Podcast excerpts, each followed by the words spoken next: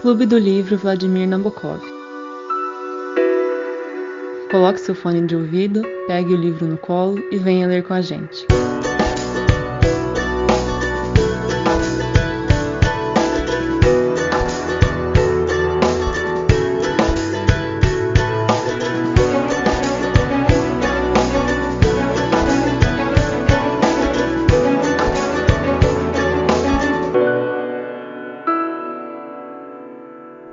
Noite, gente. Estamos de volta para a segunda reunião do Sol é para Todos, de Harper Lee. E a gente vai comentar agora a partir do capítulo 7 até o 12. Então a gente vai terminar a primeira parte e o primeiro capítulo da segunda. É, alguém lembra o que da parte do enredo do sétimo capítulo? Eu posso comentar. Então, no sexto que eu não tinha lido ainda, eu li, ele foge lá da casa, não sei o quê, e a gente começa o sétimo capítulo ele contando pra Scout, irmã dele, o Jam contando pra Scout que as calças dele, quando ele foi buscar, ela ela estava costurada, não muito bem costurada, então, tipo assim, dá a entender que não foi uma costureira, um costureiro que costurou, mas alguém que não tinha uma experiência, e dobrada. E aí a gente começa a pensar, será que o, o Bull Radley realmente é mal? Será que ele é uma pessoa do bem? Eu acho que isso resume um pouco o sétimo capítulo. É, alguém lembra de mais alguma coisa que acontece mais pra frente? Não lembro exatamente o que acontece no capítulo. É, pra mim o que Ah, mais me marcou. uma nota. Só comentando, mas pra mim o que mais me marcou foi isso que você falou, Fernando. Então, tô tranquilo. Carol percebeu que ela mutou o microfone. Tem outra parte importante. Gente, desculpa se fizer barulho de carro, de moto na sacada. É, é, também eles deixam, eles têm um negócio, um buraco numa árvore que eles passam todo dia. A gente vai mudar de lugar. Calma lá, de lugar. Ok, sem problemas. Eu não lembrava que era nesse sétimo capítulo que eles começam a encontrar os objetos na árvore. Mas é bem aqui mesmo, né? Porque além dessa parte que o Fernando comentou sobre o Jane ter recuperado as calças dele, eles encontram esse buraco na árvore e alguns objetos dentro desse buraco. E a árvore fica perto da residência dos Hadley, né? Não sei como que eu posso pronunciar.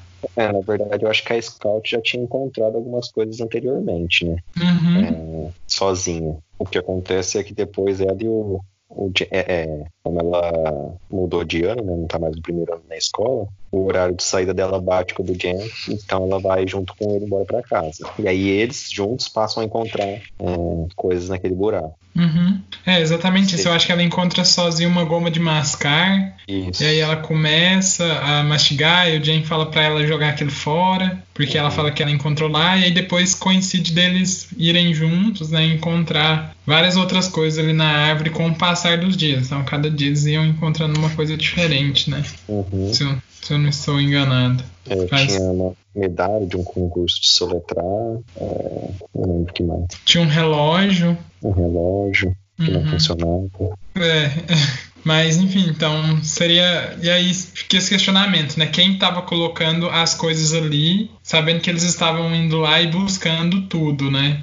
E, assim, o livro não deixa totalmente claro isso. Dá pra especular, às vezes dá pra falar que é o Bull que tá fazendo isso, assim como que dá pra especular falando que é o Bull que costurou a calça do Jane, né? Então, dá pra ver que ele tem uma ligação com talvez tenha uma ligação com os meninos, né? Acho que tem até uma escultura que ele faz, é, é, que é feita, né? E é deixado nesse buraco de uma árvore, que é uma escultura do de- em madeira, não sei, em miniatura assim mesmo, tipo um artesanato do Jane da Scout, né? E aí ele, eles ficam pensando, ah, será quem que fez, pode ter feito isso? Quem que é artesão aqui na região e tal? Alô? Enfim, opa, estamos te ouvindo, Ferdinando. Está tudo certo. É, é só essa especulação, né? De quem está deixando as coisas na, naquele buraco na árvore. E aí limitando dentro das possibilidades que eles enxergam ali de pessoas que conhecem eles, né? Tal. O Ferdinando saiu e o Ferdinando voltou. Não sei se ele está habilitado a dizer algo. Mas eu acho que o enredo a gente já conseguiu comentar bem, né? Alguém tem Sim. algum comentário desse sétimo capítulo? Não, Eu tenho uma marcação, mas eu só vou ler ela, que eu não sei o que comentar. Se vocês comentarem sobre. É, a Scout falando assim: Áticos me disse para deletar os adjetivos e teríamos os fatos. E aí eu fiquei meio que pensando sobre isso, tipo, é, até que ponto essa parte do adjetivo, do subjetivo é, atrapalha a realidade ou não, sabe? Se quiser falar alguma coisa. Vou deixar pro Ferdinando ou pra Carol falar, porque como eles saíram, eu acabei falando as coisas do enredo, né? Então, pra gente dividir um pouco as falas. O Fer não tá conseguindo escutar direito. Ele vai. Ele sentar aqui comigo de novo. Tá bom. Mas eu não sei, sabe? Eu acho que o adjetivo pode ajudar em vários momentos a qualificar, a tornar algo próprio, único, porque quando a gente vai, quanto mais adjetivos a gente vai dando, mais a gente consegue descrever algo, né? Mas mais a gente vai perdendo o caráter universal. Então, lógico, se você especifica demais, você perde a universalidade, né? Então acho que é um eterno paradoxo assim, e um eterno jogo de ganha, de ganho e perda, sabe? E aí, acho que basta pesar para saber o quanto você quer ganhar ou quer perder de cada uma dessas duas características. E aí vai com contexto mesmo, pelo menos na minha visão. É... Gente, Ferdinando, você conseguiu voltar? eu só queria que o Lucas repetisse a frase, não vou fazer nenhum comentário, não. É só pra escutar mesmo. Lucas. Ai, gente, tava mutado. É, a frase é a seguinte: Áticos me diz para deletar os adjetivos e teríamos os fatos. Muito obrigado, Lucas. Vamos pro capítulo 8 agora? Ou alguém tem mais um, um comentário do 7? Não, Não, eu não tenho Nem nem do do 7 nem oito. do 8. É, exatamente. você, Fernando, tá indo 8, Carol. Nada no 8. Vocês querem só comentar o enredo que acontece no 8 de muito importante? Vocês lembram? Alguém lembra? Eu tô com um livro aqui na mão. É, vamos É o relembrar. incêndio, né? Não. É a parte quando eles montam um boneco de neve, lembra? Uhum. Ah, Eu achei muito simbólica essa questão do boneco de neve. Alabama. Por ele ser. é, não sei se tem algum, alguma relação direta, mas que eles não têm neve suficiente para construir o boneco de neve. Então eles constroem, na verdade, com meio que barro, né? Terra, fazem a estrutura e cobrem essa estrutura com a neve branca. Uhum. E aí não sei se algum de vocês chegou a pensar em algum simbolismo para isso. Muito, simbo- mu- muito simbólico. Tanto é que a Scout também comenta, né?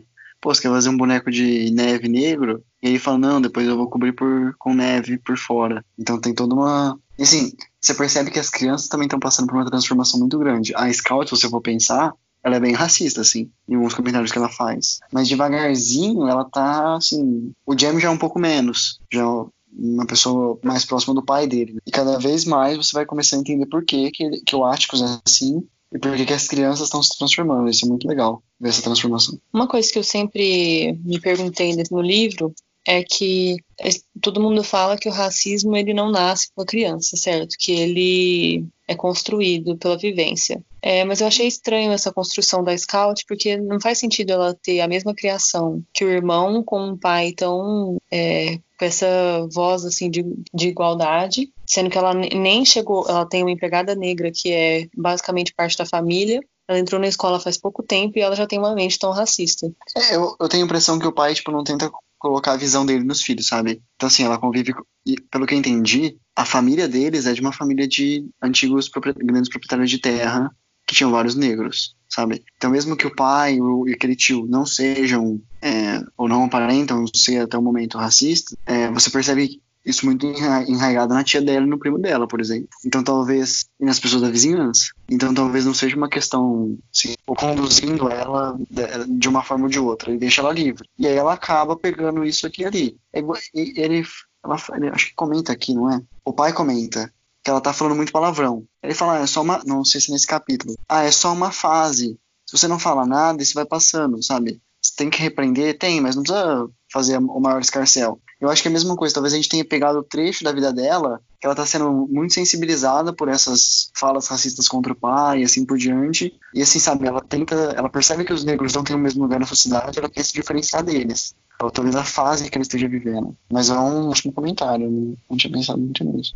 É, e assim, olhando para a família dela, né, que tem pessoas que ocupam cargos profissionais, vamos colocar entre aspas, importantes. O pai dela é advogado, tio é médico e todos são brancos. E ela vê a Calpurnia, que é empregada, é negra. E aí logo já começa a delinear, né, ah, isso é meio que papel de branco, branco ocupa esse lugar, o negro ocupa esse. Então, assim, mesmo que não seja algo formal passado para ela pela fala, eu acho que a observação da criança já começa a fazer essas relações, sabe? Ó, é, esse trabalha com isso, esse trabalha com aquilo, e aí você vai já criando uma ideia, sabe, de hierarquização social que é muito prejudicial e não leva a lugar nenhum. Por isso que, igual o Fernando disse, é como se fosse um romance de formação mesmo, né? Ela vai formando a consciência dela, vai se tornando cada vez mais crítica e menos preconceituosa, talvez, né? Mas é bem isso. Eu eu acho importante essa tomada de consciência porque o leitor também vai percebendo como que isso acontece, né? E às vezes, não sei, mas um, rei, um leitor que pode ser raça pode se sensibilizar, né?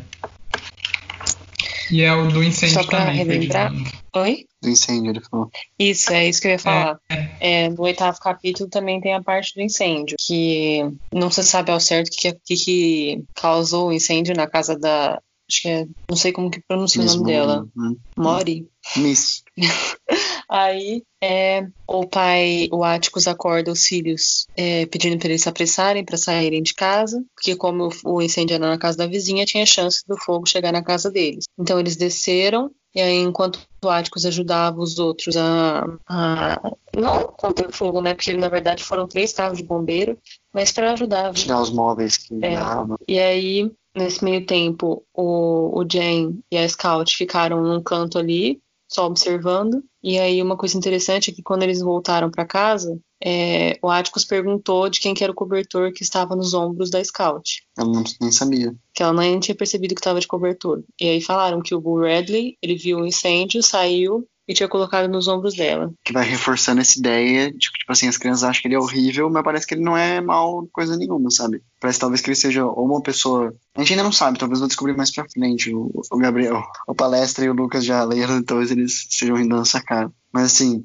dá a entender que ele não é uma pessoa má. Talvez ele tenha cometido alguns erros no passado, ou alguns pequenos erros foram muito engrandecidos pelo tempo. né? Mas só eu queria fazer um comentário antes de passar pro capítulo número 9. É que teve dois momentos que eu percebi muito, assim, como a história ela é uma história do, da década de 30 nos Estados Unidos, sabe? Primeiro, essa questão do incêndio, como que eles, toda a vizinhança sai para ver o incêndio e ajudar, e tipo assim, é um negócio que hoje em dia você não tem isso tão grande. Principalmente se for um incêndio em uma casa só, é, ainda mais hoje em dia que é, casas em condomínio, ou mesmo casas na rua, geralmente elas tendem a ter um espaço entre uma e outra, sabe? E aí você vê que, não, incêndio realmente era um problema muito sério, podia se alas- alastrar pela vizinhança inteira, tanto que vem caminhão de bombeiro de outras cidades, mesmo estando muito frio, o incêndio continua. Então, assim, é, foi o primeiro momento que eu percebi que realmente, não, é uma história mais antiga. E o segundo, que a gente vai comentar mais pra frente, é a questão do cachorro com raiva. Isso eu achei muito legal mesmo. Mais pra frente a gente comenta. Vamos pro capítulo 9? Quem quer começar? Eu, eu posso. calma, Eu posso estar errado, porque eu li há muito tempo. Então eu não lembro muito da história. Mas eu acho que a autora não vai deixar claro é, sobre o Bull Radley. Eu acho que assim vai ficar no ar. O Gabriel, que é o mais recente, pode falar, mas eu acho que não vamos ter uma resposta definitiva. É, eu não vou falar porque talvez minha fala pode ser muito tendenciosa. Eu posso dar um spoiler indireto, sem querer dar spoiler pros meninos. Então eu prefiro não comentar. Nesse capítulo 9 eu tenho uma marcaçãozinha, bem no início. Aí não sei se vocês querem comentar um enredo primeiro e tal. Pode seguir, se é no começo que a gente já vai falando sobre o enredo. Tá. É... Então, é bem no inicinho do capítulo 9 tem uma frase assim. Então, porque Cécio diz que você defende pretos? É a Scout perguntando pro Atticus, né? Ele falou como se fosse ilegal. E aí tem algumas falas e depois de algum tempo o Atticus fala assim pra Scout. Por vários motivos, respondeu o Atticus. O principal é, se eu não fizesse isso, não poderia andar de cabeça erguida na cidade, não poderia representar o condado na Câmara, nem poderia exigir que você e Jane fizessem alguma coisa.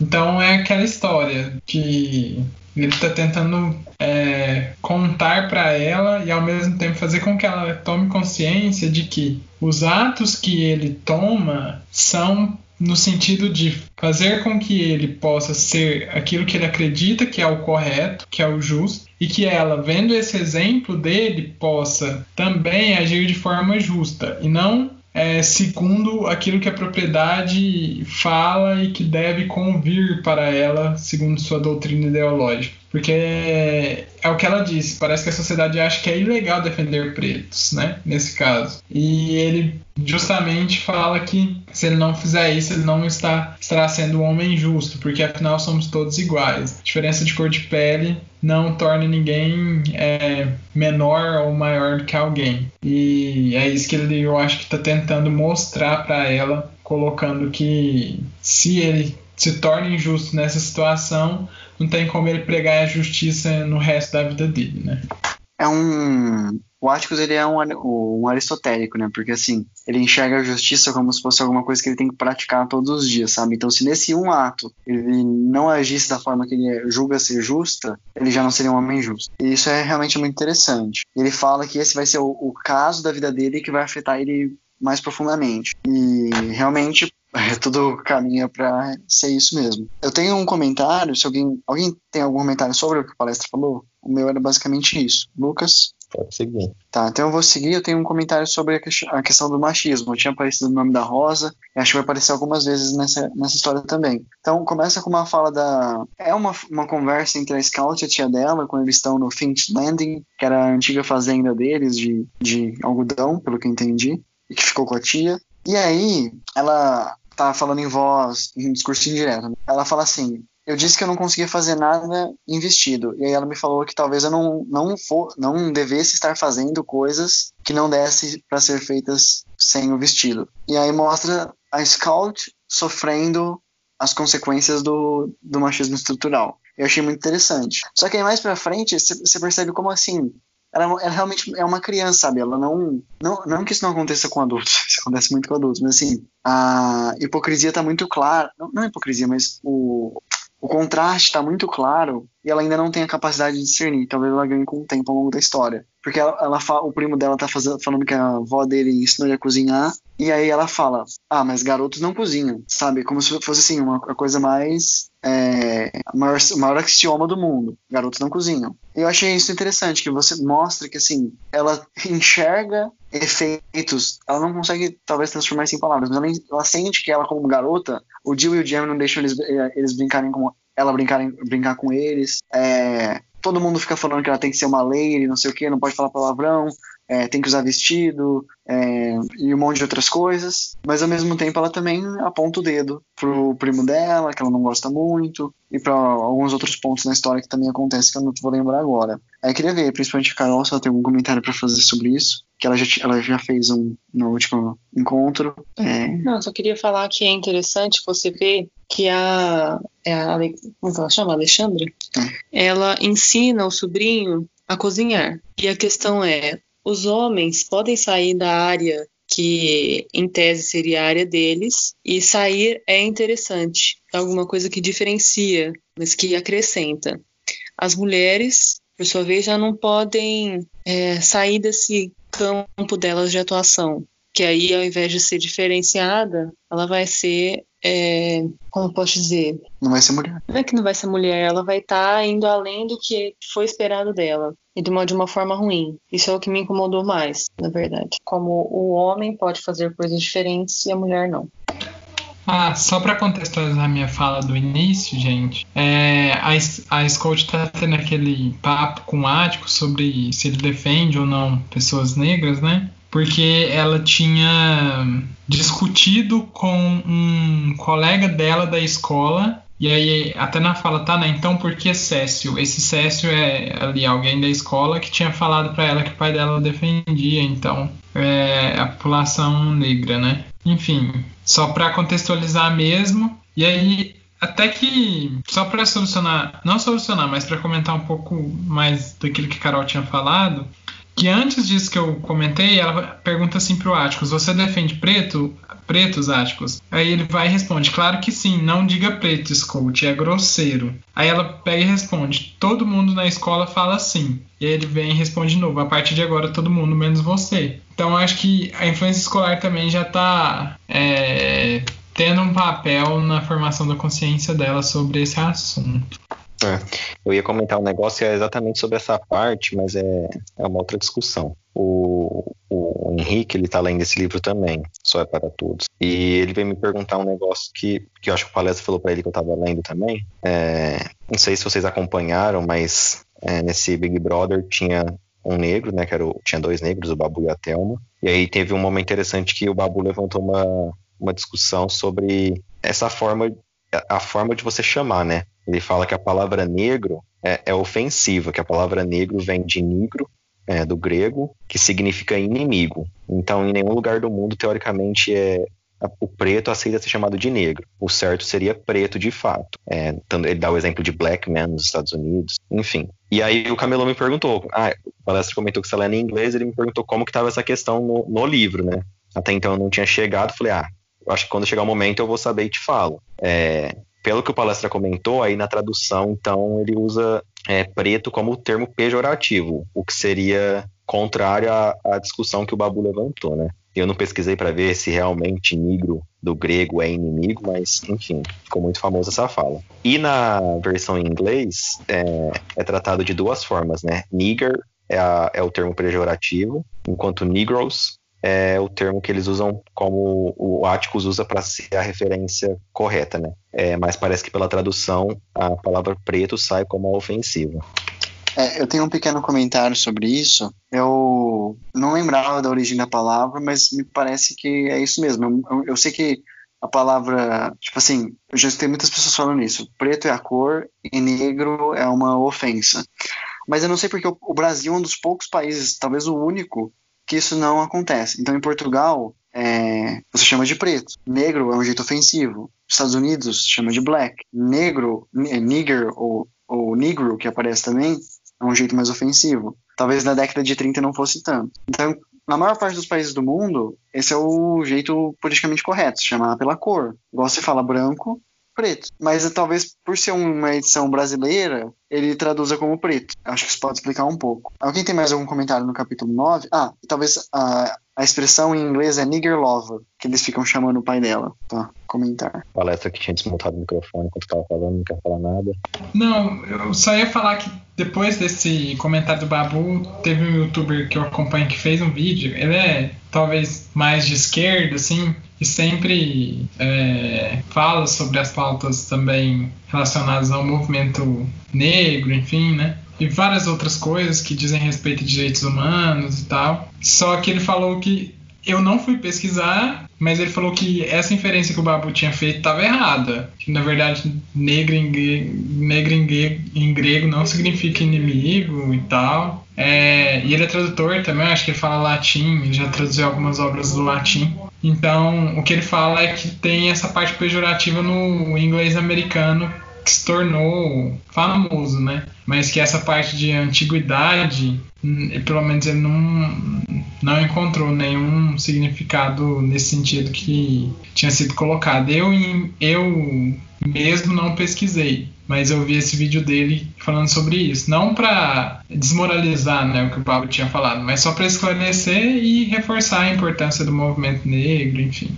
É, eu também não pesquisei, como eu tinha falado enquanto eu estava comentando sobre isso, eu não pesquisei para ver se é ou não de fato. Mas é isso. Ó, eu peguei aqui no dicionário, mas não sei se comenta falar. Mas ó, parece que. Vocês já ouviram falar do Web do Bois? Ele é um, talvez eu possa falar que ele é um sociólogo, foi muito ativista em favor pró pró a causa das pessoas negras, falando do jeito correto aqui no Brasil. E essa mudança do significado da palavra, tipo assim, negro provavelmente significava preto num latim mais arcaico, mais próximo ao português e espanhol. Então, o, português, o, o, colo, o colonizador português, o colonizador espanhol, quando eles faziam o mercado de almas, faziam, conduziam um tráfico negreiro, eles usavam essa palavra. Mas vai ter uma reinterpretação inspirada nas obras do Ebdo Bois e do Booker T, feita pelo o movimento Black Power na década de 60, que vai entender que o, o termo black ele vai favorece eles e expressa uma, um orgulho racial, enquanto negro foi o nome dado por outro de uma forma ofensiva. Então, talvez seja o jeito ma- E aí o, o- o mais correto ainda seria African American ou então é, ou Black. Acho que é isso, gente. Sobre isso. Eu acho que com isso a gente encerra essa parte da discussão e pode passar para o capítulo 10, se ninguém mais tiver algum comentário. Não. Não, não sei, vocês não querem falar rapidinho do enredo dele, não, desse capítulo 9? Então, basicamente, nessa parte a gente tem uma. Como o Fer tinha falado, eles estão naquela meio que uma fazenda. É, o, tem uma certa discussão entre a Scout e o priminho dela, que eu esqueci o nome. Não lembro. E ali a pula nele. Aí, é, enfim, a gente já tinha comentado sobre essa discussão, que o priminho começa a falar de é, que o pai dela era estava defendendo negros, que não era para defender, que era meio que uma é, um problema para a família, né? Que como as pessoas passariam a ver eles após essa, defe essa defesa. E aí você percebe que a na verdade tem um meio que um acidente, né? Que a Scout ela pegam eles num momento ali de, de furor da discussão e a Scout passa a ser é, vista como a pessoa que está errada. E aí todo mundo reprime ela, inclusive o tio dela, Jack, E espanca ela. que bate nela. E depois, quando eles voltam para casa, ela chama o tio, o tio chama ela para conversar, o Jack, e ela explica o que na verdade tinha acontecido. Aí o tio pede perdão pela, pelo que ele fez. Chega a mencionar da, da possibilidade dele ir conversar com a, com a irmã dele, né, que é a Ale- a Alexandra. Aí, só que ela pede para que ele não conte pro pai dela o que realmente aconteceu. Que eu percebi aí como uma, uma postura mais madura da parte dela. E aí o que eu mais achei interessante é que no final parece uma conversa entre o Jack e o irmão, o Atticus, e a Scarlett tá ali meio que na espreita escutando. E aí é, tá uma discussão entre o Jack e o, o Atticus sobre é, essa visão que os outros teriam da família, é, por que, que ele escolheu esse caminho. E aí o Jack fala que ele não quer ter filhos, porque ele não vai conseguir é, educar os filhos dele, porque ele acha que foi um absurdo ele ter, ele ter batido na Scout, sendo que ela não merecia, fazendo meio que um pré-julgamento. É, alguém tem mais alguma coisa para falar? Não, tenho no 10. só. Ah, uma coisa que eu achei bonito que fala, não fala do Atticus, ele fala só espero que Jane e Scout venham me procurar quando quiserem respostas, em vez de ficarem dando os ouvidos aos, ao que se fala pela cidade. E que confiem em mim. E nessa, nesse momento ele chama a Scout, porque ele meio que percebe que ela tá lá escondida. Só que aí ela faz um comentário no final dizendo que é, não sabia como o pai dela sabia que ela estava escutando, só que ela disse que ele queria que ela ouvisse cada palavra que ele tinha mencionado. Agora, com isso, acho que podemos passar para o capítulo 10. Podemos, no 10 eu não marquei nada. E o nome do primo é o Francis. Eu marquei. É, então eu acho que eu e o Lucas marcamos porque a gente tá lendo em inglês. E aí tem um negócio que é essencial pra história. Só dá pra Ah, é. perceber se estiver lendo em inglês. Não, mas eu não marquei em, em inglês, eu não marquei isso não, mas eu sei do que você tá falando, que é sobre o título, né? É, o meu é o primeiro então? Quer que eu vá primeiro? É depois? Pode falar. Então, o título do livro em inglês é Kill Mockingbird. É, ma- matando um sabiá, mataram um sabiá. E aparece isso quando o pai tá explicando para os filhos que ele dá, ele pede pro tio trazer no Natal umas arminhas de ar, tipo uma airsoft assim. Hoje eu acho que seria o mais próximo. E dá pros filhos de Natal. Só que aí ele fala: olha, nunca. Não, não fala assim nesses termos, né? Mas não mira pra ninguém, não mira em nenhum animal.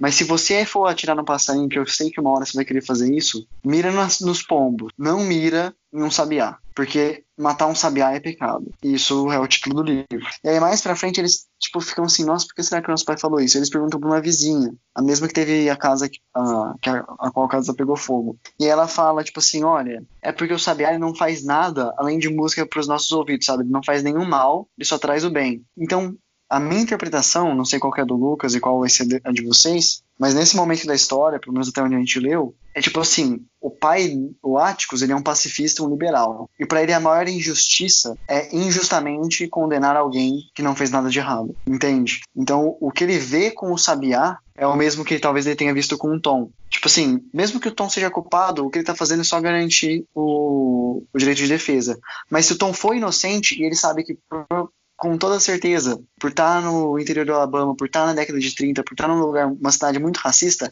ele vai ser condenado mesmo sendo inocente. E é por isso que ele está tentando defender. E é por isso que ele está fazendo tudo isso que ele faz. O título em português, na verdade, que é O Sol é para Todos, é nada mais nada menos que a interpretação desse dessa situação toda, né? Então, assim. De igualdade, Uhum. justiça. Uhum.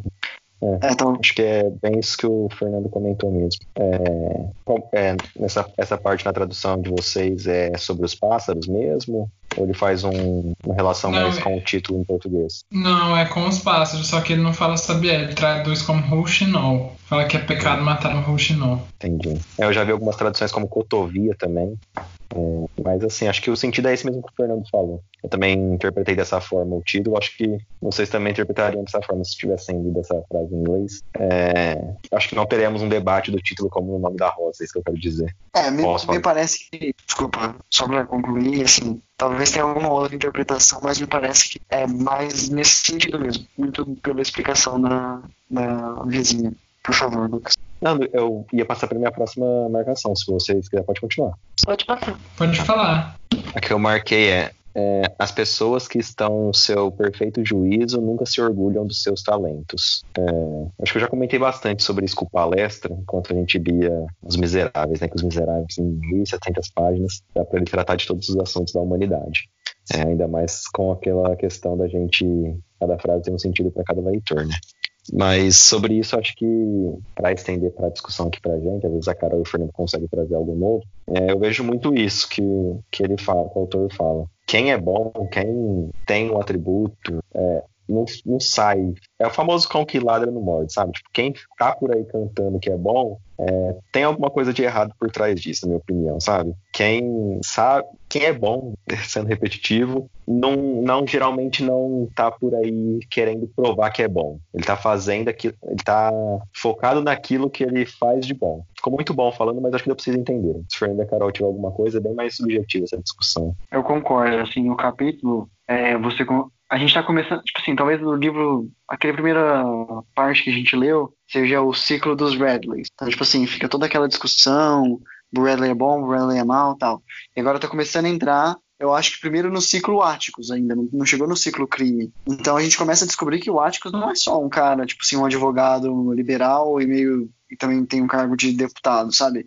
Ele é mais do que isso, ele era o melhor jogador de damas da cidade. Ele tem um dom que é a mira, que a gente descobre isso. Era o meu segundo comentário sobre por que, que o livro se passa na década de 30. Então, fazendo um parênteses agora. É, eu não sei vocês, mas eu nunca vi um cachorro com raiva. Eu sempre escutei, ah, se você for mordido por um cachorro na rua, tem que ir correndo para um posto de saúde, aplicar aquela injeção na barriga lá, não sei o quê, para não correr o risco de pegar raiva, porque raiva não tem cura, raiva não tem vacina, talvez tenha, só tem para cachorro, talvez. É, mas para humano não tem. E é uma doença muito séria. E a gente consegue ver a seriedade com que eles tratam isso, porque parece que ainda não existe a vacina para o cachorro. Então, assim, se eles veem um cachorro andando doido, todo mundo se tranca em casa, chama o xerife para matarem o cachorro.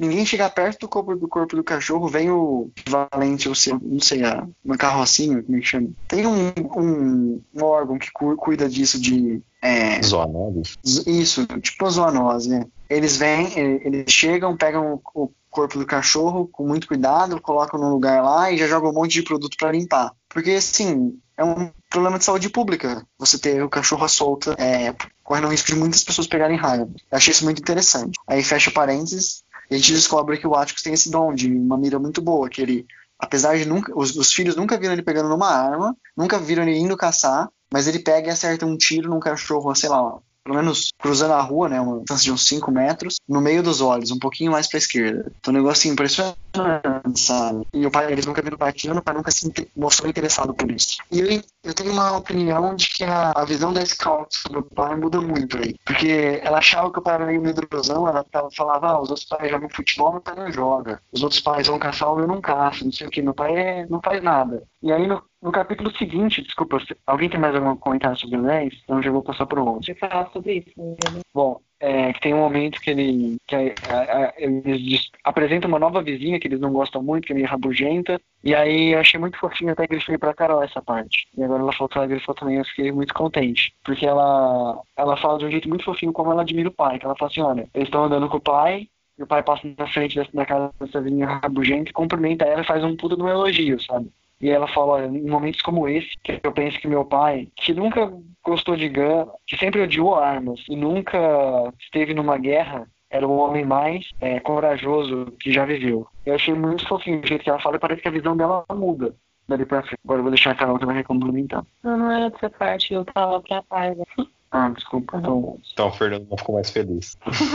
Mas eu, eu pensei essa parte também, né? Eu ia falar só que é interessante você perceber como que tem uma mudança assim da visão do, de uma criança do que que é um- uma boa profissão e da criança da, da visão de um adulto. Porque eu lendo acho super interessante ser um, um advogado é, com pensamentos tão é, à frente de sua época né? E para ela a profissão do pai era chata né? Porque ele fica lá lendo o dia inteiro vai pro escritório só volta e fica lendo de novo. Então, para ela, a profissão dele era chata, mas você olhando, parece um negócio muito interessante. Muito digno de muito orgulho. É, eu vou pegar um- esse comentário da Carol. Tinha uma discussão que eu queria trazer, que é assim, eu sinto, eu já comentei isso com o palestra numa discussão que a gente teve, que eu senti que no direito, tipo assim, no direito eu tô aprendendo um negócio que só funciona numa num mundo civilizado, sabe? É algo que não funciona nada, por exemplo, sei lá, no meio da selva. Sendo que o curso de vocês funciona. Engenharia, qualquer curso sim, funciona. Biologia, funciona. Até física talvez funcione. Mas o meu curso é o único que ele fun- funciona assim, 0%. Até ciências sociais funcionaria mais que meu curso ou letras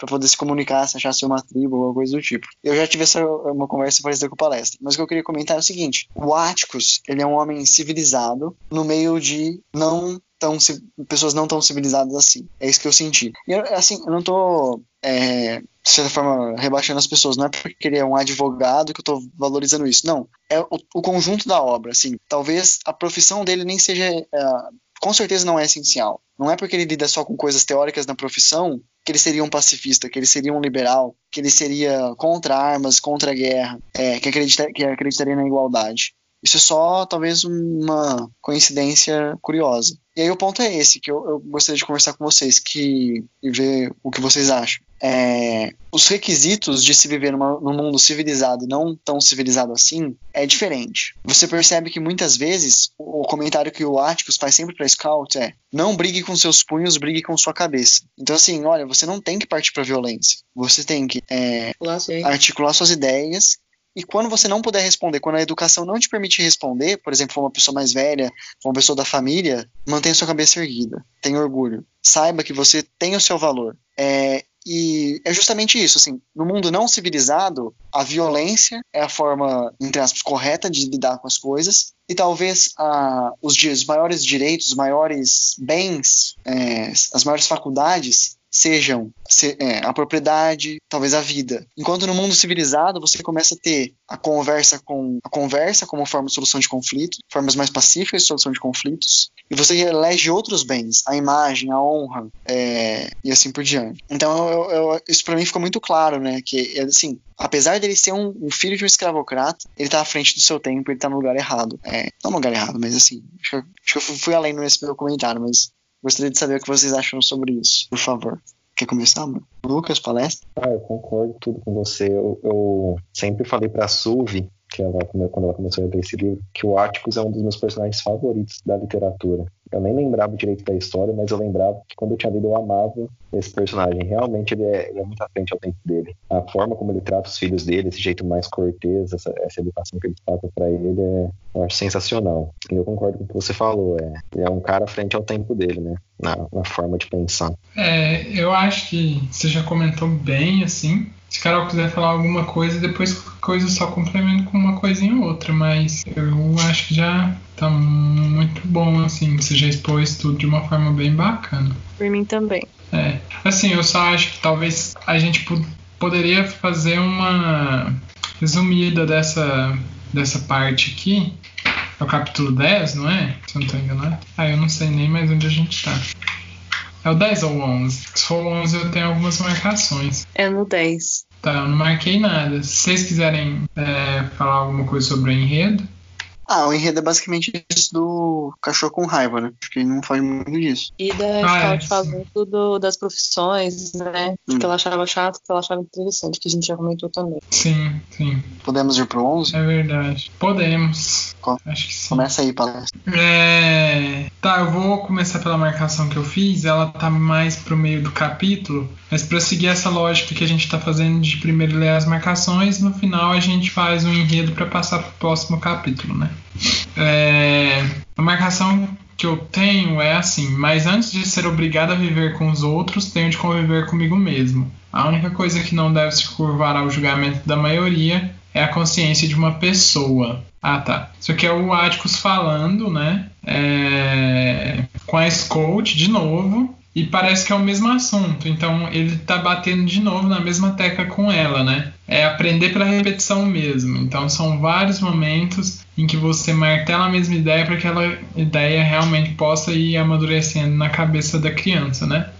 Eu e o Lucas, quando a gente estava lendo Miseráveis, gente, tinha hora que a gente falava assim, parece que o Vitor Hugo tá falando sempre a mesma coisa, é, com analogias, comparações, sentenças diferentes, mas sempre querendo voltar para o mesmo lugar, que é aquela literatura social, né, de libertação da desigualdade, revolução. É...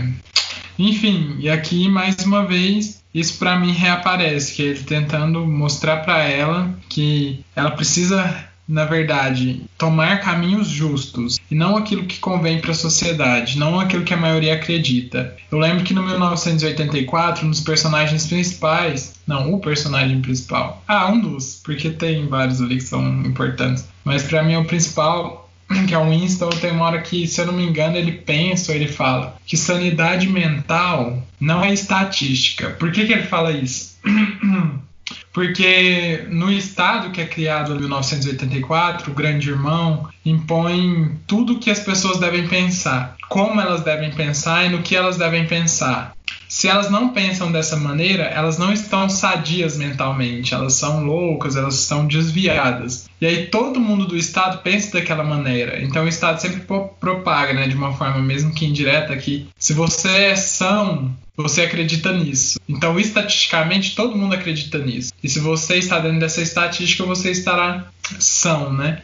E aí ele vira para ele nesse momento talvez de epifania, de libertação, e fala: sanidade mental não é estatística, porque eu não acredito que não é porque todo mundo está acreditando nisso que isso é correto. Pode ser que seja totalmente contrário. E não é porque eu acho que tudo é que pode ser o contrário, que eu esteja errado. Que aí vem, pode até fazer uma intertextualidade com Hamlet também, do Shakespeare. Para minha obra, o Lucas falou do personagem preferido dele da literatura. Não preferido, mas um dos, né? O Atticus. Eu com certeza diria que um dos meus personagens preferidos aí da história da literatura. Eu sei que é teatro, né? O que o Shakespeare faz, mas é o Hamlet. E, e talvez dá para fazer uma, uma interpretação de que no Hamlet ali você só pode ser só sendo louco para estar saudável numa sociedade doente, né? E aí junta todo esse bolo de informação para culminar nisso aqui. Nem sempre o que a sociedade está falando é o que é uma verdade absoluta e nem porque todo mundo acha que aquilo é o correto que realmente vai ser. Muita gente na Alemanha achou que o nazismo era correto durante um tempo ali no século XX e aí eles, vamos colocar, quebraram a cara, né? Porque não existe pureza étnica, coisa nenhuma. Palestra, vírgula, Gabriel, 2020. Só sendo louco para estar certo numa sociedade doente. Que isso, hein? Muito boa a citação. Eu acho que algumas pessoas falam isso. Eu acho que o Leandro Carnal fala isso numa interpretação que ele tem do Hamlet. Mas é uma frase geral, porque o, o Hamlet ele se finge de louco na peça inteira, sendo que ele não está louco, né? E porque o reino inteiro está doente. O reino inteiro só está querendo pensar em poder. É, tanto é que tem uma frase icônica no livro que na peça, né, que é há algo de podre no reino da Dinamarca, ele falando, né? E tá, o reino inteiro tá podre, tudo que tá acontecendo ali, só quer status, só quer luxo, só quer poder. E aí ele tá se debatendo um tempo inteiro, pensando o que é justo, o que é injusto, se ele deve matar o tio dele que tomou o lugar do pai dele, enfim. É uma leitura que eu acho que o Clube do Livro deveria fazer, que é assim, gente, é em cada de, em cada monólogo, assim, em cada introspecção que o Hamlet tem, é um, o Lucas falou assim, eu quero um livro para refletir em cada passagem. É o é a peça, é o Hamlet, não tem outro. Mas enfim, muito como diria a algumas pessoas é um tiro no chapéu. Vamos passar pro próximo? Então, eu, eu só ia fazer. Só ia falar sobre o enredo, que eu acho que essa parte é bem interessante, que é quando eles começam a ter contato com aquela vizinha. É, uma senhora, né? Que eu esqueci o nome também. Fer, por favor. The Bows. Do, do Boaz. Isso, do Boaz, isso aí. Não, sei lá. Alguma coisa assim. Que ela começa a encher o saco do Jane e da Scout enquanto eles estão passando perto da casa dela. Que eles falam que para eles irem para um certo lugar, eles têm que passar lá na, lá na frente da casa dela, porque senão eles têm que andar mais de um quilômetro a mais. Acho que é muito mais que um quilômetro. Aí é, ela começa a encher o saco deles, fa- falando mal do, mal do, do Áticos. E aí, na, o, eles, que eles estão indo para o centro da cidade. Então, na volta, é, o Áticos. O Áticos não. O Jane, ele pega uma, tipo, uma varinha que a, que a Scout dessa, dessa senhora. Meio que se dá do que ela tinha falado para eles. Aí, é óbvio que ela percebe que o, jardim dela foi destruído. E o Ático se mete na história e vai lá pedir pro menino, pro filho dele, lá pedir desculpa pelo que ele fez. É, aí ele vai lá, pede desculpa, e ela fala que para ele se redimir do que ele fez, ele precisa ir lá ler, ler para ela todos, todas as tardes. Acho que não lembro se são todas as, acho que Um são mês. todas as tardes por um mês. E aí o Atticus faz ele aceitar e ele começa a ir com a Scout para ler para ela. E aí no começo eles percebem que é, ela começa prestando atenção na leitura e, enche, e ela enche o saco do Jane por conta de algumas coisas que ele lê errado. E aí, depois de um tempo, ela parece que ela meio que adormece e começa a. a não ataque, Fer. Ela tem meio que uma. Quando eu li, eu achei que fosse uma convulsão, mas é meio que um. Depois você entende que é por abstinência. E aí ela começa a meio que se estremecer. E aí é, eles percebem que toca o relógio, toca um meio que um despertador. A empregada manda eles saírem de lá, porque fala que tá na hora do remédio dela. E aí, no final, eles, quando eles estão acabando essa leitura, eles percebem que a cada dia o relógio toca mais tarde. E aí você vai descobrir depois, quando ela já morreu, que o Ático sempre falava, ah, não, ela é uma velha doente, vocês têm que, têm que respeitar ela. É, e eles falavam, não, ela não é doente, ela fica lá na varanda todo dia enchendo o saco, né, das pessoas que passam, não acho que ela é doente. E aí o Áticos explica pra eles que, na verdade, ela era doente sim, que ela usava morfina com frequência para se livrar das dores que ela tinha e que é, quando ela descobriu, quando o médico disse para ela que ela estava prestes a morrer, que ela disse que queria morrer sem ter o, sem o vício na morfina. E aí ela foi é, para conseguir se livrar desse vício, ela pediu pro, pro Jamie lá ler, para ela para ela ter alguma distração. Por isso que aos poucos ela ia aumentando os intervalos de tempo sem o remédio, né? Ela se livrou do vício antes de morrer.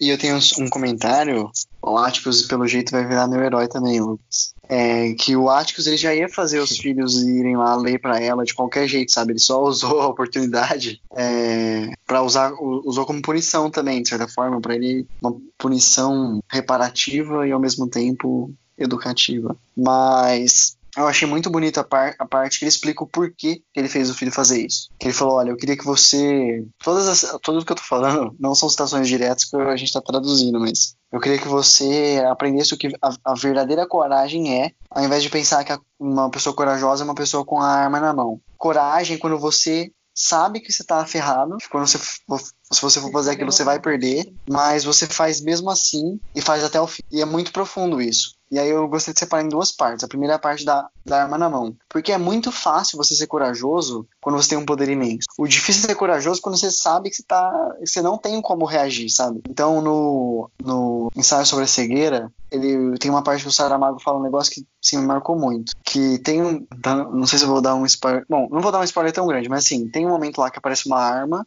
e tem um cara com essa arma. E aí, só que ele era forte também e sabia usar, sabia usar muito bem a arma. Dava poucos tiros, digamos assim. Tinha dado um só pra assustar. Então era como se a arma era como se fosse naquele cenário uma bomba nuclear, algo de imensa força, que só foi usada uma vez, igual Hiroshima e Nagasaki, duas, vai, e nunca mais tinha sido usado. E talvez você pu- pudesse até falar que aquele cara era um cara corajoso, mas em algum outro momento a arma passa de mão e vai para um cara que não era nada corajoso. E ele usava a arma em vários momentos. Então ele dava muitos tiros. E aí tem um comentário que eu, não é, acho que não é o narrador que faz, mas de qualquer forma é o Saramago, que a cada tiro que ele dava, o poder dele diminuía. E eu acho que é, é esse o raciocínio que o Atticus quer passar para ele, sabe? Talvez no mundo não tão civilizado assim, a arma seja ande lado a lado com a coragem. Mas é quando você tá nu, digamos assim, sem arma, sem poder, sem nada, que você tem que se mostrar corajoso. E, assim, acho que não tem nenhuma lição melhor para você ensinar para alguém, né?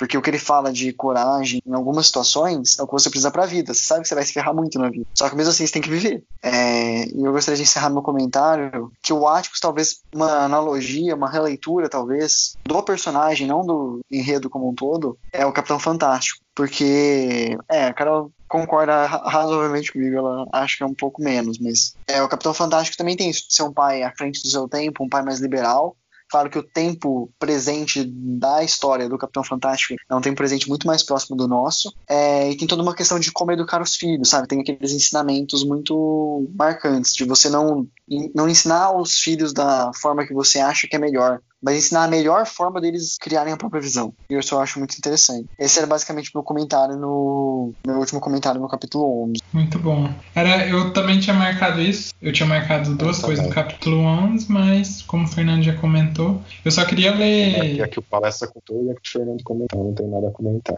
É, eu marquei as duas, então a gente marcou as mesmas coisas, Lucas. É bem rápido, é, ler o. Lucas já até me mandou essa passagem, é do Grande Sertão Veredas do Guimarães Rosa, que fala um pouquinho disso de coragem também. E eu, eu lembrei quando eu tava lendo. E como é uma situação bonita, eu vou comentar aqui para vocês. O correr da vida embrulha tudo. A vida é assim: esquenta e esfria, aperta e daí afrouxa, sossega e depois desinquieta. O que ela quer da gente é coragem que é um livro muito difícil, mas que eu estou muito ansioso para ler. Eu acho que vai ser o último livro do meu desafio. Agora vai ficar faltando, depois que a gente leu Castelo, só ele e um livro do Dostoiévski. Mas ansioso e amedrontado. Só pedrada esse final.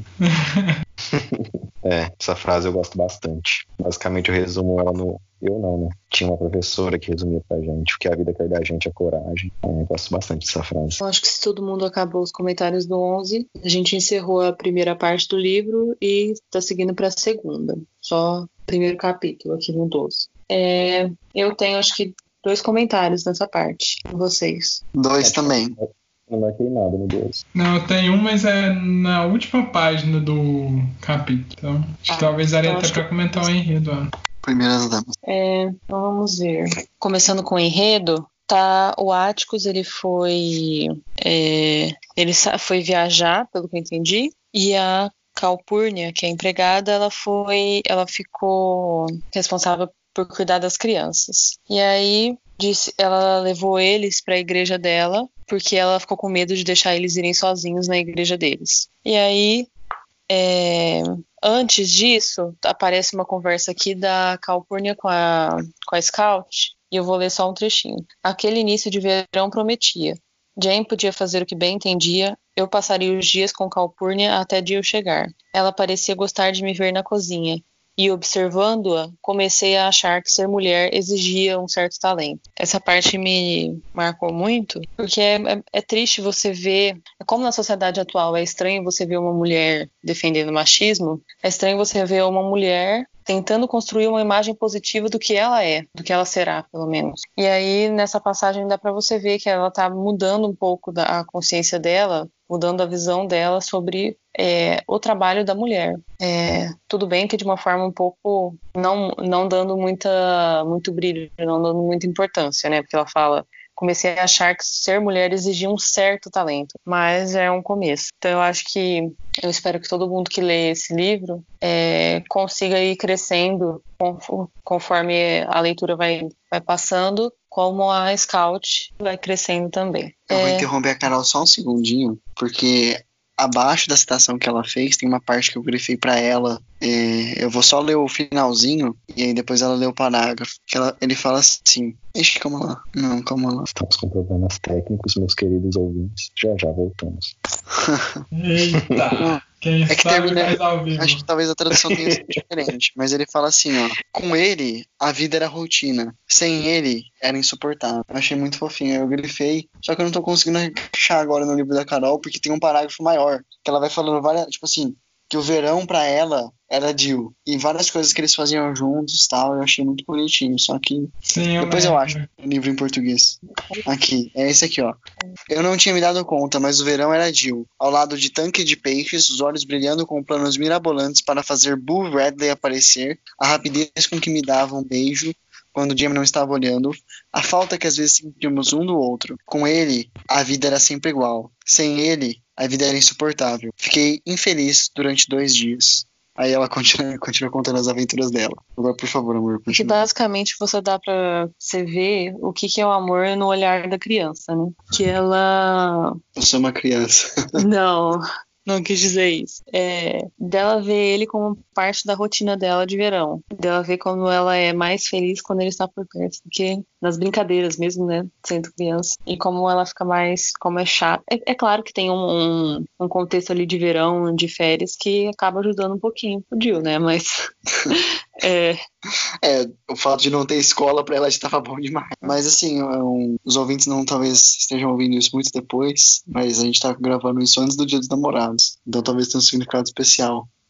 Mas por favor, Carol, continue. Não, era só isso nessa parte. Aí, então, continuando o enredo, é, então meio que dá, ele, fa- ele fala aqui que o Jill não ia chegar tão cedo quanto ela imaginava, porque eu achei até estranho essa parte, que fala que ele tinha um novo pai. Padra- Padrasto, em inglês. Porque, então, tudo bem que é, eu entendi que é padrasto aqui, mas é, eu tinha entendido que tinha alguma coisa estranha nessa história do Jill, que alguém chegou a comentar que ele, é, ele na verdade não tinha casa, que ele ficava indo da casa de um para casa do outro. Então não sei se o que, que é verdade nessa história. É o Então, primo, né? continua- Aquele primo Francis que fala isso. É verdade. Então, é, eles foram para a igreja, tem todo um problema lá na igreja, porque tem uma mulher que, que, te- que expressa meio que um racismo, racismo às avessas, né? Que hoje em dia é tão criticado, falando que. perguntando por que, que- por que que a Calpurnia levou eles na igreja de negros, sendo que ela era branca. É, Eles eram isso, sendo que eles eram brancos. E aí eu, eu uma coisa que me marcou foi uma passagem que fala assim, tá falando sobre o nome da igreja. Chamava-se Primeira Aquisição porque foi comprada com os primeiros salários dos escravos libertos. Eu era frequentada pelos negros aos domingos e durante a semana os brancos a usavam como lugar- local de jogatina. Você percebe como que um lugar que se deveria ter tanto respeito, né, à crença e a- ao suor de, de tantas pessoas que, que deram o pouco que tinham para conseguir construir um lugar religioso, os, os brancos ali usavam para jogatina, que seria completo um, profanação. sim, por algo profano. Se alguém quiser comentar alguma coisa. Tirou as palavras da minha boca. É, eu, a minha, o trecho que eu marquei foi justamente depois que eles saem da igreja, né? Porque quando eles saem, a, a Scout começa a falar com a Calpurnia e fala: olha, mas lá na nossa casa você usa um vocabulário específico e aí na igreja você usou outro totalmente diferente. Você falou como se fosse uma preta, né? Você, usou a linguagem deles. E aí elas têm esse diálogo, e aí o que eu marquei foi: é, é difícil ah, é com. É com ela e com Jane, na verdade, né? Eu não sei exatamente quem que deu o start pra isso. Mas enfim. É, fala, é difícil explicar. Imagine se você e Scout falassem como os negros em casa. Seria estranho, não seria? Se eu falasse como os brancos na igreja ou com meus vizinhos, eles iam pensar que eu estava querendo ser mais importante que o profeta Moisés. E aí a Scout fala, mas você sabe falar direito. E aí ela vai e responde: Ninguém precisa mostrar tudo que sabe. Não é educado. Em segundo lugar, as pessoas não gostam de quem sabe mais que eles, incomoda. A gente não muda os outros falando direito, eles precisam querer aprender. E se não querem, o jeito é ficar calado ou falar como eles. Enfim, existem várias questões aqui, mas o que eu queria enfatizar são duas coisas, mas tem muitas outras coisas para discutir nesse trecho aqui. Primeiro, é sobre.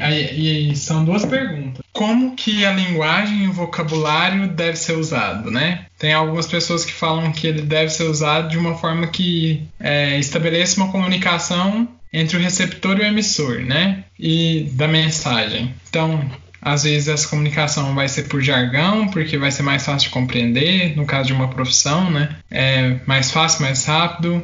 Às vezes não, às vezes vai ser por meio de uma gíria que vai dar mais expressão e você vai conseguir passar aquilo que você realmente está sentindo. Ou muita gente vai falar, não, você tem sempre que falar no jeito formal, porque aí sim as pessoas vão compreender o que você diz. Mas nem sempre as pessoas compreendem, né? A linguagem informal. Então a primeira pergunta que eu deixo é: como que vocês enxergam essa questão da linguagem no âmbito da comunicação? E a segunda questão é que ela fala: a gente não precisa mostrar o que a gente sabe. Ela fala tudo aqui, se eu não estou enganado, né? É, ou é, ninguém precisa mostrar tudo que sabe. Tá. É... E aí, o que eu gostaria de perguntar é: o Lucas já até falou isso, né? Que às vezes a pessoa que tem o talento esconde, não mostra, e isso que faz ele ser tão grande, né? Não ficar se valorizando. E tem gente que fica falando, ah, sou isso, sou isso, sou isso, sou isso, sou isso, sou isso. E aí você vai ver e tem alguma coisa errada, que foram as palavras dele. Mas o que eu gostaria de perguntar é: esconder também não seria uma forma de depois ter uma carta na manga para usá-la depois? É, eu falo isso porque quando eu, eu fazia aula de música de cordas, né? É, violão. Tinha uns professores que falavam assim, ai, tem uns professores na universidade, ou até mesmo fora da universidade, né, em conservatório, que eles nunca querem passar tudo que eles sabem pra gente, pra gente não ultrapassar eles no conhecimento, sabe? Pegar aquilo e ficar melhor do que eles. Eles sempre passam um pouquinho a menos pra eles serem mais do que a gente. Então, tipo, até que ponto também não mostrar o conhecimento é uma forma de alimentar o ego e fazer com que a outra pessoa não chegue no nível com que você está, sabe? E aí eles sempre me falavam, não, se você quer ser professor algum dia, é... porque eu falava, né, que às vezes queria fazer música para dar aula, não sei o quê. E eles falavam, ah, se você quer isso algum dia, passe o máximo de informação para os seus alunos para eles crescerem junto com você. Não seja essa pessoa que esconde as coisas para si e quer saber mais que os outros, porque você, na verdade, nunca vai saber, porque eles podem procurar por outras fontes, enfim. Aí é isso que eu queria saber de vocês. Esconder ou não esconder? Porque às vezes se você esconde, às vezes você tá com essa intenção da outra pessoa não ter o conhecimento, mas às vezes você esconde para não magoar outra pessoa. Não sei qual que é o mais certo. É, como a Calpurnia disse, né, no sentido de magoar que eu estou usando aqui. E a questão da linguagem, como usar para se expressar melhor. Então, é, eu ia comentar sobre a primeira pergunta da linguagem, que eu acho que a linguagem ela tem como objetivo principal é, é, possibilitar a comunicação. Então, eu acho que é compreensível sim você se comunicar. Compreensível não, é justo você se comunicar num local conforme esse local é, exige. É a mesma questão da prática médica, que a gente tem mais próximo de nós, né? O que, que adianta você falar termo técnico para o seu paciente se ele não está entendendo? A questão principal da linguagem é a comunicação. Então, para a comunicação não ser quebrada, a gente precisa se adequar de algumas formas para que ambos consigam é, entender o que está sendo dito. É, eu tenho dois comentários, um respondendo a primeira parte do que o Palestra falou e outro a segunda. Sobre a questão especificamente da, dos contextos sociais, uma coisa que meu pai, meu avô, principalmente sempre falaram para mim, é você saber mudar de cenário. Então não é, sei lá, você ter uma personalidade diferente em cada lugar que você vai. Não é isso. Uh, as suas ações, as grandes ações vão ser a mesma. Mas você ajusta as pequenas, por exemplo, a fala. É, não, não assim, sei lá, se você não tem que fingir algo que você não é. Não é uma questão de você ser um ator, sabe? Mas, por exemplo, a Calpurnia, ela foi educada nesses dois lugares. Ela convive nesses dois lugares. Ela tá tanto na Casa Grande como numa, de certa forma, numa senzala. E ela aprendeu esses dois modos de falar. Ele fala que ela tem uma vida dupla, mas ela não é um, um farsante nenhuma delas. Então isso é um, um, cenário. Se você realmente tem essa, você foi educado, sei lá, com duas culturas diferentes, é óbvio que você não vai forçar uma cultura na outra e vice-versa. Você vai saber se adaptar. Você vai continuar sendo você, mas se adaptando. É... Carol talvez discorde um pouco. Depois não, ela complementa. Aí a segunda parte que eu ia falar é da questão da educação. Eu, a minha visão é assim, você tem que ensinar pro seu aluno que você sabe o que você não sabe. Como assim? Tipo assim, às vezes você tem, eu, eu vejo, eu tava, tô lendo outro livro do Humberto Eco, né, sobre a como se faz uma tese, e ele fala do, como escolher o orientador. Ele fala que o orientador ideal é o orientador que ele, sim, ele conhece um assunto, ele pode te orientar sobre ele, mas o melhor é quando ele está disposto a aprender um assunto junto com você para te ensinar. E aí, ó, mas se ele não sabe como é que ele vai me explicar? É mais uma questão assim de ter a, a experiência de conseguir identificar o que é bom de ser lido, o que não é bom de ser lido, o que é bom cientificamente, o que não é bom cientificamente, o que tem qualidade, o que não tem,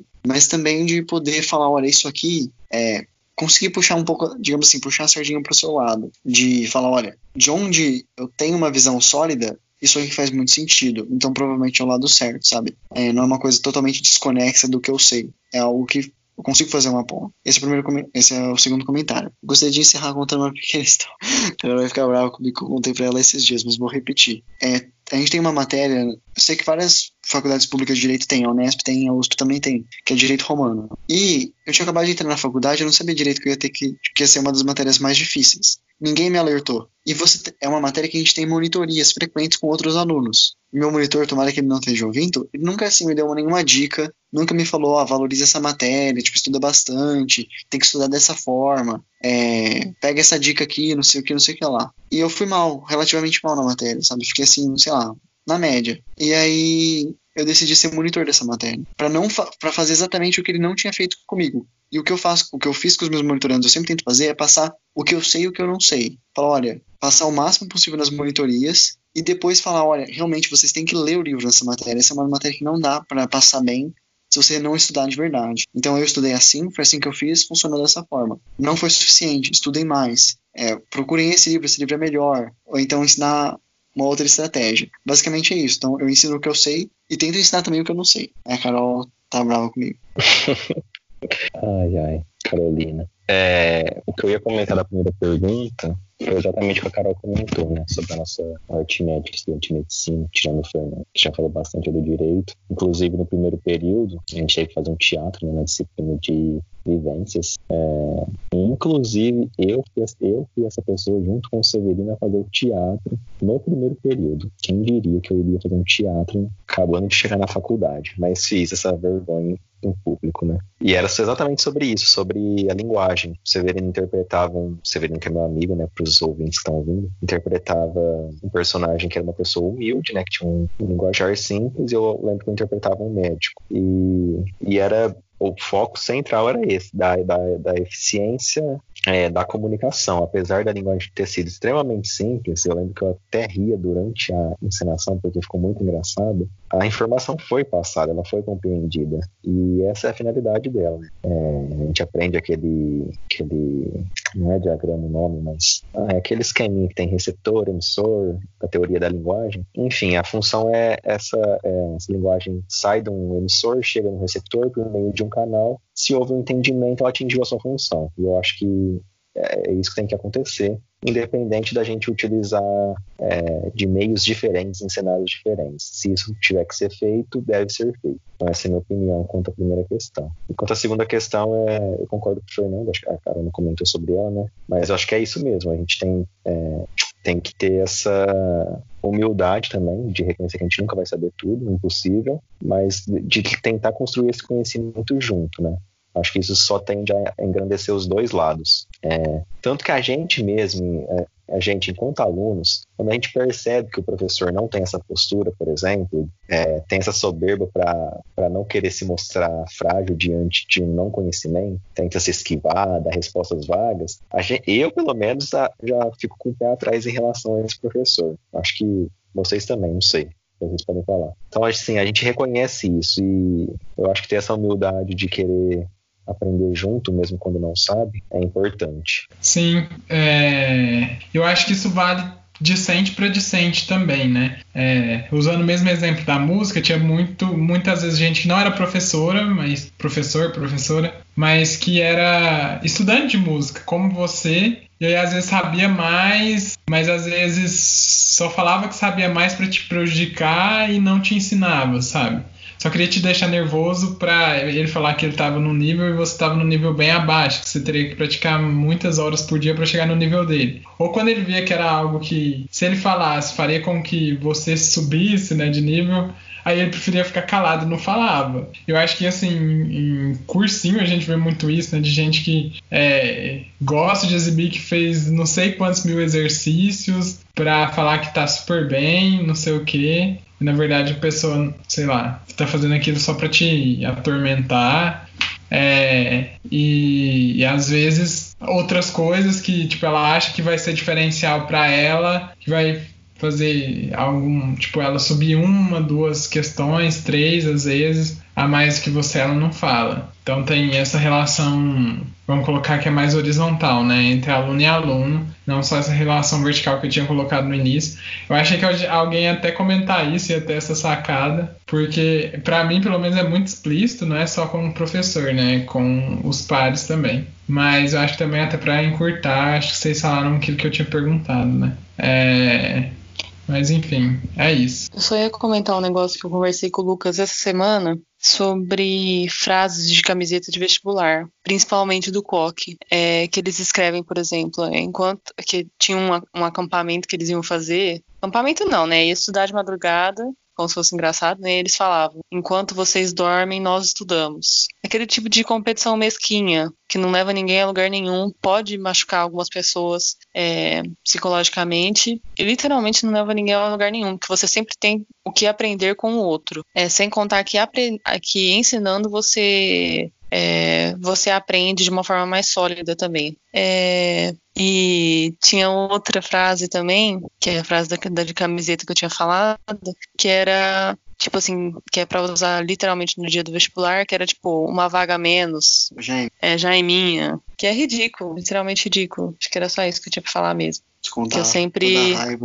Que Sim, eu, eu, por sinal, nunca fui de camiseta do meu cursinho, porque eu nunca quis parecer que eu tinha mais chance do que o outro, porque Primeiro que é soberba demais e que vai que alguém quer me, é, me fazer não passar por ter esse comportamento, né? Então, de maneira alguma eu ia testar. Assim, só queria fazer um pequeno comentário meio fora do que do livro, mas dentro do que a Carol falou. O uniforme tem seu lado bom, então ele tem um lado de ser mais democrático, de você poder é, origem disso, né? Você reduzir as desigualdades, todo mundo se veste igual, mas também tem um lado ruim, que assim, as camisas negras usavam camisas negras por um motivo, que era para todo mundo entre a, a, massa virar um só e ser comandado pelo líder, pelo por um líder, por um líder, né? Então assim, quando eles vão, quando as pessoas dos cursinhos iam com essas camisetas, eu não enxergava, sei lá, uma vaga menos. Eu enxergava tipo, os hooligans chegando no, no estádio, sabe?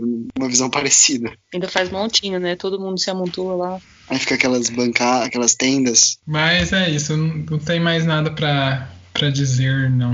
A Carol tem um negócio para falar. Eu tinha falado, acho que encerramos por hoje, ele quer que eu repita, sem o microfone mutado, mas ok. É, eu acho que com isso a gente acabou as discussões dessa parte. Voltamos de novo com o resto da segunda parte. Ok. Tchau. Tchau, tchau, tchau, tchau. tchau